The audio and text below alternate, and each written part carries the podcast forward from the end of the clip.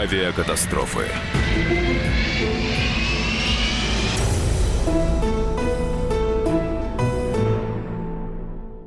Здравствуйте, меня зовут Ярослав Карабатов, а у нас в студии гость Павел Тяпкин, один из авторов книги э, рейс MH370 «Полет в никуда. О чем молчит расследование». И говорить мы будем ни много ни мало о величайшей загадке века в истории гражданской авиации. Это таинственное исчезновение огромного авиалайнера Boeing 777 в Индийском океане. Он выполнял рейс Куала-Лумпур-Пекин. На его борту находилось 239 человек, включая и членов экипажа. И четыре года поисков ни к чему не привели. К разгадке а, мы так и не приблизились, насколько я понимаю, но появилась книга. Насколько я понимаю, из названия в общем, есть определенные вопросы к расследованию. Да, Ярослав, э, вы совершенно правы.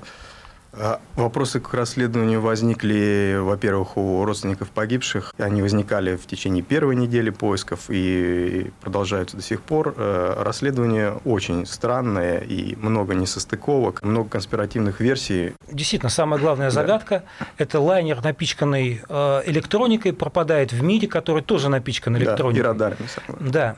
Э, возникает вопрос все-таки, что это было? Это был теракт, это была попытка самоубийства, это несчастный случай. Если вот рассматривать перечисленные вами типы версий, то это точно не несчастный случай. Остальные версии – теракт, угон, самоубийство такое странное. Вот эти версии остаются. Версия с самоубийством пилота таким странным способом, она стала, как бы так сказать, неофициально официальной. Из-под пресса во всем мире, ну, так скажем, официально малазийская, американская, вся англоязычная, проталкивает эту версию как основную такую, как бы, знаете, мы не можем это сказать прямо, но вы же понимаете, скорее всего, это самоубийство. То есть мы ее с автором называем э, неофициальная официальная версия. Она хромает на несколько ног, скажем так, и самое главное, она хромает в смысле логики, зачем так странно и долго себя самоубивать и при этом забирая с собой на тот свет 239 человек совершенно невинных. И когда мы книгу писали, мы очень внимательно изучали все, что мы могли накопать про капитана, собственно говоря, этого Боинга, Захария Ахмат. Э, ну, он подозрительный да. человек,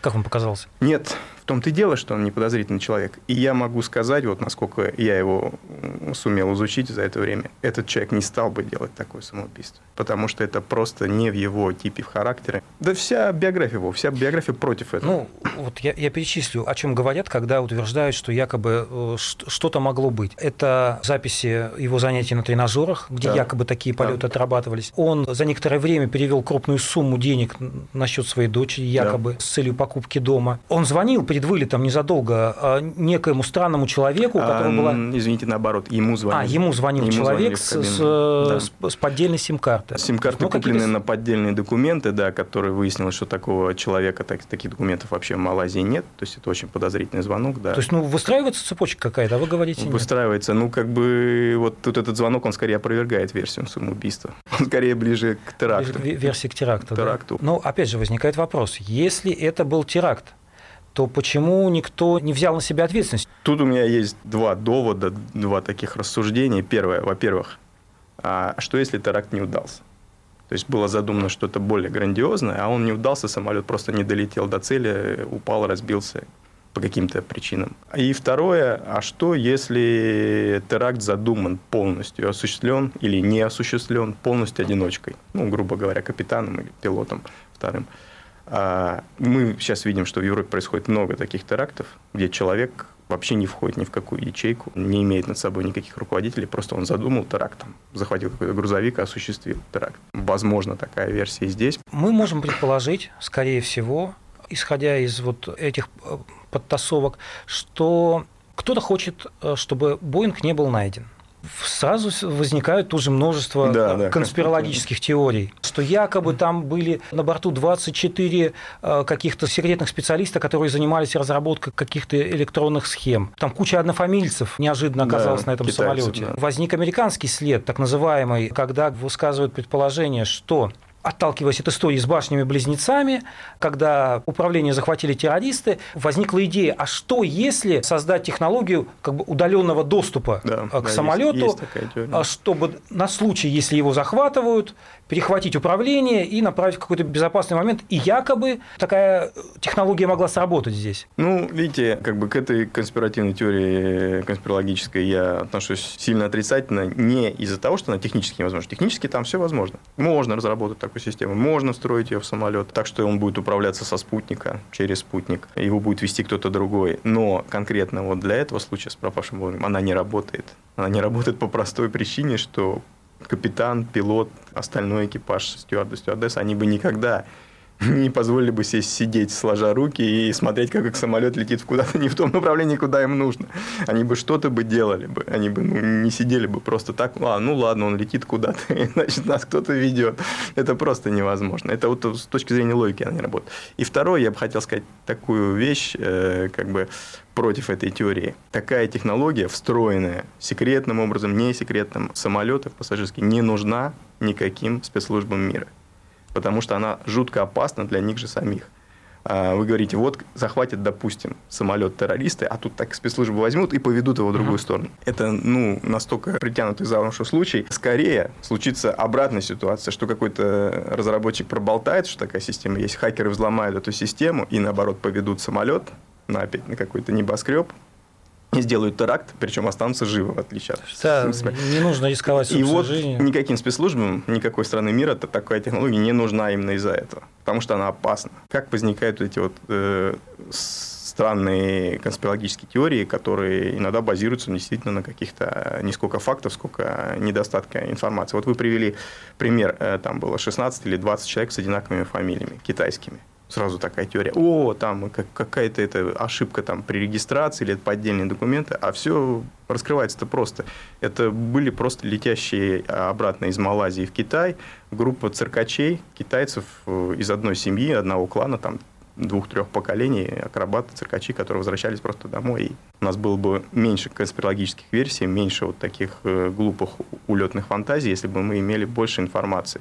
Я то же самое могу сказать про нашу книгу. Она была бы тоньше, она бы была бы более конкретной, если бы у нас было больше официальной информации. Вместо этого нам приходится пользоваться информацией, которую мы собираем в интернете, которая не всегда проверяема. Отсюда возникает куча версий, в которых надо разбираться. И, в общем-то говоря, мы потратили на это очень много времени. Кто из тех, кто был на борту, обладал летным опытом, обладал какими-то соответствующими навыками управления самолетом, потому что, как мы знаем, а после того, как самолет изменил курс, были отключены средства связи, то есть явно орудовала чья-то умелая рука. Очень умелая. Из тех, кто был на борту, а там, видимо, каждого изучили под микроскопом, были ли люди, которые могли на это быть способны? В последних публикациях вот группы расследования и потом это всплыло в печати, есть утверждение, что там есть специалист по электронике, который сидел там где-то вот, по-моему, там в салоне бизнес-класса. Как-то Всплыло это очень поздно, да, там, через 3-3,5 года, что немножко странно.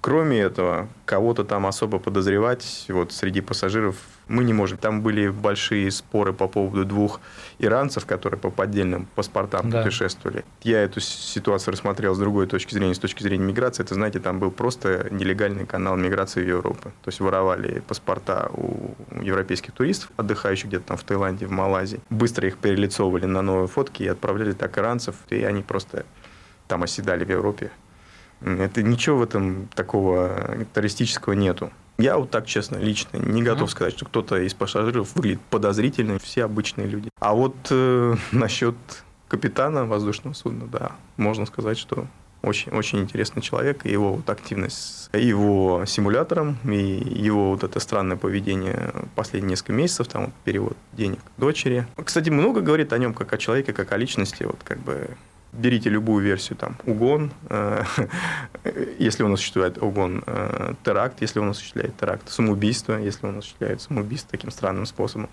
В любом случае, человек позаботился о своей дочери, причем сделал это таким хитрым способом, чтобы она не догадалась, то есть изобразил какую-то покупку дома, там, все такое. Это много говорит о человеке. Отсюда я делаю выводы, что, скорее всего, самоубийство – это не тот вариант. И, в общем, он любил летать Он очень любил летать. У него э, оба хобби его вне работы были связаны тоже с полетами. Он летал на параплане раз, и второй он делал э, радиоуправляемые модели самолетов в основном времен Второй мировой войны. Он был на все руки мастер, разбирался в компьютерах, разбирался, мог починить кондиционер э, сам своими руками, мог починить многие вещи, и он никогда это не скрывал. Он делился в Ютубе с людьми своими знаниями, как починить кондиционер, например, как э, сделать дома у себя в подвале симулятор, который похож на настоящий, объяснил людям, сколько это стоит, как это все сделать подешевле и так далее. То есть он был открытый человек. Ну, что могло тогда с ним произойти? Вот это странно. Мы в нашей книге там накопали пару фактов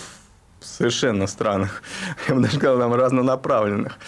Э, с одной стороны, он э, дальний родственник, и он страшный фанат одного политического деятеля малазийского – оппозиционного, который, по моим находкам, тесно связан с э, Саудовской Аравией, с ваххабитами, со всеми вот этими вот. Финансирование его явно он поднялся и стал, в общем-то, большим политическим деятелем на саудовские деньги. Это все вызывает подозрения. Но он из себя всегда строил такого не исламиста, а прям такого позитивного правозащитника, который за свободу, равенство и братство и э, законность э, европейского класса. Однако очень подозрительный человек. Ну, вот говорили, что да. в соцсетях, по-моему, была же фотография капитана с, с футболкой в его поддержку. Да, и там написано «Демократия умерла». Потому что действительно, в общем-то, с его точки зрения, как оппозиционера, как фаната э, вот этого э, оппозиционного лидера, действительно демократия умерла, действительно не дали победить Ибрагим на, на выборах. Действительно, правящая партия сделала все, чтобы заблокировать его. Против него выдвинуты обвинения. Я уж не знаю, насколько они там правдивы. Много грязного белья, поэтому не будем его вытаскивать. Дело в другом. Дело в том, что друзья, родственники э, капитана говорят, что он был просто увлечен этим. Политикой? Да, оппозиционным деятелем и политикой его. Это было одно из его увлечений, не связанных с небом. Вот что-то из характера, облика капитана вызывало у вас какое-то удивление, недоумение? Да. Есть одна вещь, которую мы обнаружили совершенно случайно. Последние полгода на Ютубе он подставил значок «Нравится», то есть лайкнул несколько лекций английского антрополога, атеиста. То есть он увлекся атеизмом, что для мусульманина очень необычно, нестандартно. И что напрочь, в общем-то, убивает версию про терроризм. С исламским таким уклоном. Да, да, он, то есть он наоборот как бы становился атеистом потихоньку, раз он лайкал даже эти. Он не просто их смотрел, он еще и лайкал их. То есть ему нравились эти лекции. Это интересно, но это тоже как-то еще добавляет противоречивости в его облик. Сейчас мы сделаем перерыв на новости, но скоро вернемся в студию, не переключайтесь. Авиакатастрофы. Магеллан прошел вокруг света за три года, и его знает весь мир. Фок и паспорту потратили 80 дней, и про них написали книгу. А с нами это можно сделать всего за полчаса. Знаменитые путешественники в прямом эфире расскажут, где побывали, что увидели и через что пришлось пройти, проехать, проплыть и пролететь. Совместный проект «Радио Комсомольская правда» и Русского географического общества «Клуб знаменитых путешественников». Отправление каждый четверг в 12.05 по Москве.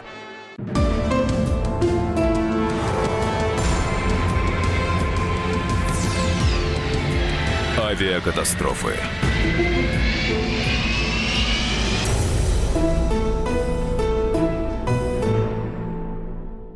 Мы снова в эфире, и мы продолжаем обсуждать судьбу пропавшего Боинга. У второго пилота тоже есть какая-то своя интересная история. Второй пилот, э, знаете, э, он гораздо моложе, и э, я почему никакие конспирологические версии насчет того, что он что-то сделал, не верю. В силу, собственно, его положения на борту. В этом полете на борту у него было самое низкое, самое неудачное, как сказать, самое сложное положение во всей пилотской карьере. Он сдавал последний экзамен капитану. То есть он прошел там 7 или 8, сейчас не помню, обучающих полетов на этом типе Боинга, 777. И это был последний его полет, после которого Захарий Ахмад Шах должен был подписать или не подписать его летный сертификат. Вы понимаете, что такое для молодого человека? Это, это в общем-то, карьера, это деньги, это, это огромная ответственность, это огромный такой мандраж.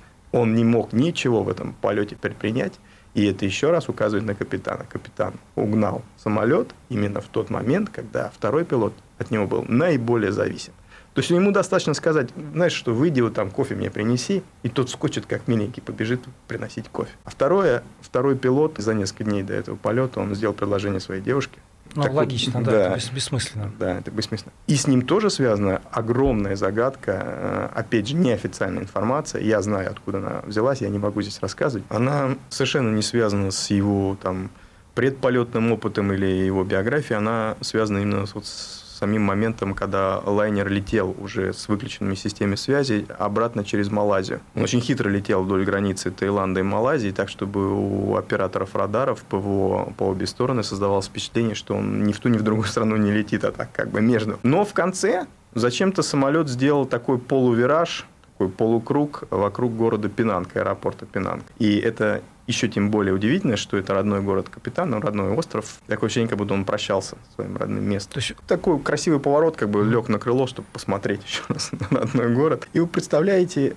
есть информация, что в этот момент один из сотовых телефонов на борту Боинга связался с э, базовой станцией сотовой э, в одном из районов города Пинан. А разве такое возможно? Можно позвонить? Возможно. Но вообще-то, в принципе, если самолет летит ниже, тут, кстати, он летел довольно высоко, там до сих пор нет ясности насчет высотного профиля полета, там военные секреты, то, что они дают, иногда кажется каким-то бредом, то слишком высоко, то слишком резкие там перепады. Ну, в общем, где-то в районе 7-9 километров он летел, в общем-то, связаться оттуда сложно. И, в общем, никакой звонок не удался, там было просто соединение, опознался этот телефон, и потом связь разорвалась. То есть, кому он звонил, непонятно? Не, непонятно совершенно. И дело такое, получается, что всплыли такие документы. Якобы малазийская полиция послала этот отчет по как они пробивали всю эту историю с телефоном французам. И они слили эти документы. Документы похожи на настоящие. И там утверждается, что они гоняли специально самолет поменьше, с меньшей скоростью, на меньших высотах, и что да, телефон схватывает ну, где-то с высоты 5 километров, но никак не 7. Но меня удивляет другое, что это телефон второго пилота. Почему из всех остальных, вот там 239 человек на борту, ну, допустим, у половины сотовые телефоны снова включили там после взлета, почему только этот телефон? А сколько времени прошло после того, как а, э, больше часа. петлю? Больше часа? Больше часа уже прошло. С момента угона, там, ну, с момента, как он выключил связь. То есть, второй пилот мог уже понимать да, ситуации, то есть, что то, то, Вы знаете, странное. мы можем какие угодно тут строить догадки, что он пытался как-то сообщить на Землю о том, что что-то страшное происходит, там, что капитан захватил весь самолет, или там какие-то террористы захватили весь самолет. Но это все абсолютно беспочвенно у нас есть просто вот такая информация, абсолютно неофициальная, просто слитые документы. Кстати, хотел спросить про собственное расследование, которое вели родственники погибших. Каких-то результатов они сумели добиться? Вот что удивительно, да, они провернули такую вот э, глубоко логичную, я считаю, э, операцию. Они просто взяли все фотки, которые могли найти, и личные, которые люди посылали со своих э, сотовых смартфонов и фотоаппаратов, и с камер наблюдения в аэропорту, фотки пассажиров, как они заходят в самолет, какая на них одежда, какие у них с собой вещи в ручной кладе, ну и в багаже тоже. И они стали искать похожие предметы одежды и похожие вещи, как бы ручной клади на островах, выброшенные океаном. И несколько предметов, вот у нас там в книжке приводится несколько фотографий, они действительно похожи, там такие пуховые такие тапки-шлепки на, вот, на ногах одной японки или там китаянки, не знаю. Очень, в общем-то, похожи на то, что нашли. Меня удивляет другое. Меня удивляет, что люди, вот, э, родственники, они вкладывают такие деньги, такие усилия, столько времени вот в эти поиски, а официальные органы, малазийские, австралийские, вместо того, чтобы помочь, как на себя взять какую-то часть, они даже сначала отпихивали эти находки. После того, как в прессе поднялся шум, только тогда они приняли их обломки самолета официально, а вот эти вот вещи из предметов одежды, обуви и ручной клади... Это такое нет. профессиональное высокомерие? И да, и нет. С одной стороны, я понимаю, что да, у них может быть такое отношение, там какие-то дилетанты вмешиваются в расследование, а с другой стороны, ну, скажи ты нормально, объясни подробно, почему это неправильно. Объяснений таких нет. Вот это неприятно. Когда я интересовался вот этим огромным австралийским радаром, радарной сетью даже Джон за, за горизонтным, и мне всегда вот удивляло, как же он не заметил этот Боинг, который пролетал далеко от Австралии, но в пределах действия этого радара. Меня вот всегда поражало отношение официальных лиц Австралии, военных, то, что они отказываются говорить, а был вот этот радар включен в тот момент, или был выключен, или там он не работал, видел он что-то, не видел. Но с точки зрения, как я все-таки ПВО что-то понимаю и разбираюсь, как в армии все это действует, они считают, что это секретно, они хотят делиться информацией. Тут хотя бы есть какое-то оправдание. Здесь-то дело в другом. Вот с этими тапками, вымытыми на песок пляжей Вы объясните нормально, вы разговариваете с родственниками погибших. Вы перед ними виноваты уже в том, что вы три с половиной года не можете найти самолет. ищете, скорее всего, не там, где надо. Затратили 200 миллионов долларов. Все тайное рано или поздно становится явным. А вот на ваш взгляд, насколько велики шансы, что там, мы в каком-то обозримом будущем узнаем, в чем же загадка этого Боинга? Я рассчитываю на две вещи, что что-то нам выкинет еще океан. Есть э, некоторые наметки, некоторые люди намекали, прямо говорили, что надо поискать на безлюдных островах, отмелях э, ближе к центру э, Индийского океана, там перед островом Юнион э, есть острова такие совершенно необитаемые или торчащие рифы там отмели, там надо поискать. Официальные службы ничего не хотят, никак не комментируют эту информацию, они даже не рассматривают этот вариант. Ну, кто-то может собраться и что-то там даже случайно найти. А вторая моя надежда на то, что если есть какой-то такой конспиративный заговор, действительно, кто-то что-то видел там, на радарах ПВО или что-то, кто-то что-то слышал, кто-то что-то, какие-то переговоры между странами шли, что рано или поздно кто-то проболтается. Мы будем рассчитывать, что э, рано или поздно, ну, скорее рано, мы узнаем, что произошло на борту этого самолета. Павел, спасибо. Напоминаю, что у нас в гостях был Павел Тяпкин, один из авторов книги о пропавшем Боинге. А вот, и говорили мы о тайне рейса MH370. С вами был Ярослав Карабатов. До свидания. До свидания. Авиакатастрофы. The time for empty talk is over. We will make America great again. Это все мы слышали. А что на самом деле происходит в США? Реальные новости, курьезы и события, которые нигде, кроме Штатов, случиться не могут. Как они там за океаном вообще живут? Разбираемся в программе «Не валяй дурака Америка» с Марией Берг и Александром Малькевичем. Слушайте и звоните по понедельникам с 12 часов по московскому времени.